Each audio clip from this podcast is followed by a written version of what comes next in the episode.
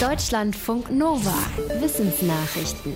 Die Weltbevölkerung wächst weiter, aber etwas langsamer als noch vor 30 Jahren. Neue Zahlen der Stiftung Weltbevölkerung zeigen, dass Frauen inzwischen im Laufe ihres Lebens weniger Kinder bekommen als noch 1990. Seitdem sank die Geburtenrate von durchschnittlich 3,2 Kindern auf heute durchschnittlich 2,3 Kinder pro Frau. Laut der Stiftung ist die Geburtenrate dort am höchsten, wo die Armut am größten ist, im südlichen Afrika. Hier bekommt eine Frau durchschnittlich 4,7 Kinder und das hat den Forschenden zufolge auch mit mangelnder Geschlechtergerechtigkeit zu tun. Viele Frauen wollen verhüten, haben aber keinen Zugang zu Verhütungsmitteln. So werden sie oft schon im Teenageralter schwanger und geraten ohne Bildungsabschluss in eine Armutsspirale. In reicheren Ländern liegt die Geburtenrate pro Frau bei 1,8. Insgesamt leben nach dem Stiftungsreport zurzeit rund 7,9 Milliarden Menschen auf der Erde. In einem Bienenstock ist es ganz schön eng. Schädlinge wie Milben können sich schnell verbreiten. Und um das zu verhindern, praktizieren auch Honigbienen Social Distancing. Wenn die Bienen von Parasiten bedroht werden, ändern sie ihre Raumnutzung und Interaktion. Das zeigt eine Studie, die unter anderem an University College London und an der Universität von Sassari in Italien entstanden ist. Vor allem versuchten die Bienen, die Königin und den Nachwuchs von den alten Sammlerbienen zu trennen, die mehr draußen unterwegs sind. Honigbienen sind eigentlich soziale Tiere, die sich die Arbeit teilen und sich auch bei der Pflege helfen. Aber wenn das das Infektionsrisiko erhöht, dann halten sie offenbar Abstand. Allein zu sein bedeutet nicht unbedingt einsam zu sein. Nach Erkenntnissen britischer Forschender ist das eine Erfahrung der Covid-Pandemie, die viele Menschen gemacht haben. Das zeigen die mehr als 2000 Tiefeninterviews, die sie dazu geführt haben. Bei der Beschreibung von Situationen des Alleinseins überwogen positive Aspekte, die negativen, und zwar über alle Altersgruppen hinweg. Sie betonten insbesondere die Erwachsenen, die befragt wurden, dass sie sich selbstbewusster und mehr mit sich selbst verbunden gefühlt hätten als sonst. Die Forschenden erklärten das unter anderem damit, dass sich viele in der Zeit des Social Distancing etwas Neues beigebracht hätten oder auch gute Zeit mit sich verbracht hätten, etwa beim Spazierengehen. Die Wissenschaftlerinnen und Wissenschaftler weisen darauf hin, dass ihre Studie sich auf die frühe Zeit der Pandemie bezieht und die Sommermonate einschließt und empfehlen Nachfolgestudien in Herbst und Winter, denn da könnte es anders aussehen.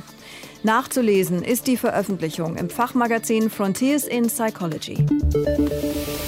Säbelzahntiger hatten auch eine soziale Seite. Das schließen Forschende aus der Untersuchung von Hüftknochen dieser Großkatzen, die in Kalifornien gefunden wurden. Das Besondere, einer dieser Hüftknochen war seit der Geburt des Tieres deformiert. Und zwar so stark, dass der Säbelzahntiger gehumpelt haben muss. An Jagen war nicht zu denken. Die zweite Besonderheit, der Hüftknochen stammt von einem erwachsenen Tier.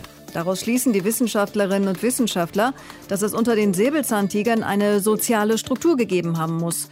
Auf eigene Faust hätte der Tiger nicht überlebt. Andere Tiere müssen mit ihm zum Beispiel die Beute geteilt haben.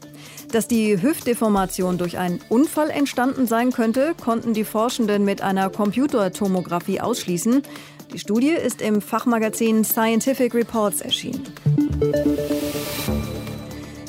Betonblöcke, Metallrahmen. Zur Korallenrettung hat man schon vieles versucht. Das Prinzip ist gleich. Es geht darum, den Korallen eine Struktur zu geben, an der sie fest und weiter wachsen können. So soll sich ein Riff schneller von den Folgen des Klimawandels erholen. Das Problem dabei, Korallen wachsen langsam, lagern pro Jahr nur wenige Millimeter ihres Carbonatskeletts an den Wachstumshilfen ab. Ein internationales Forschungsteam will dem Korallenwachstum jetzt mit Strukturen aus dem 3D-Drucker auf die Sprünge helfen. Der Trick dabei? Den Korallen den ersten Schritt abnehmen, weil ihre Wachstumshilfe schon zum größten Teil aus Calciumcarbonat besteht. Außerdem besiedeln die Forscherinnen und Forscher, anders als andere, ihre Wachstumshilfe direkt mit Korallenmikrofragmenten. Wie kann man selbstfahrende Autos sicherer machen? Australische Forschende haben dazu eine Technologie entwickelt und auch getestet. Sie soll es zum Beispiel möglich machen, vorbereitet zu sein, wenn gleich ein Fahrrad schnell um die Ecke biegt, das man noch gar nicht sehen kann, weil es etwa von Häusern oder Autos verdeckt wird. Die Forschenden haben dazu eine Art Schwarmintelligenz für selbstfahrende Autos entwickelt. An den Straßenrändern gibt es Sendemasten, die ihrerseits nochmal mit Kameras und 3D-Lasern ausgestattet sind. Die teilen ihre Infos mit den intelligenten Autos, die ebenfalls alles, was sie orten, mit dem Kommunikationssystem teilen. Nach einer dreijährigen Testphase melden die Entwickler Erfolge. Sie halten ihre Methode auch für geeignet, wenn jemand am Steuer eines vernetzten Autos sitzt. Der Fahrer oder die Fahrerin hätte dann einen Zeitvorteil, wenn sie quasi um die Ecke gucken könnte, schreiben sie in ihrem Ergebnisbericht. Deutschlandfunk Nova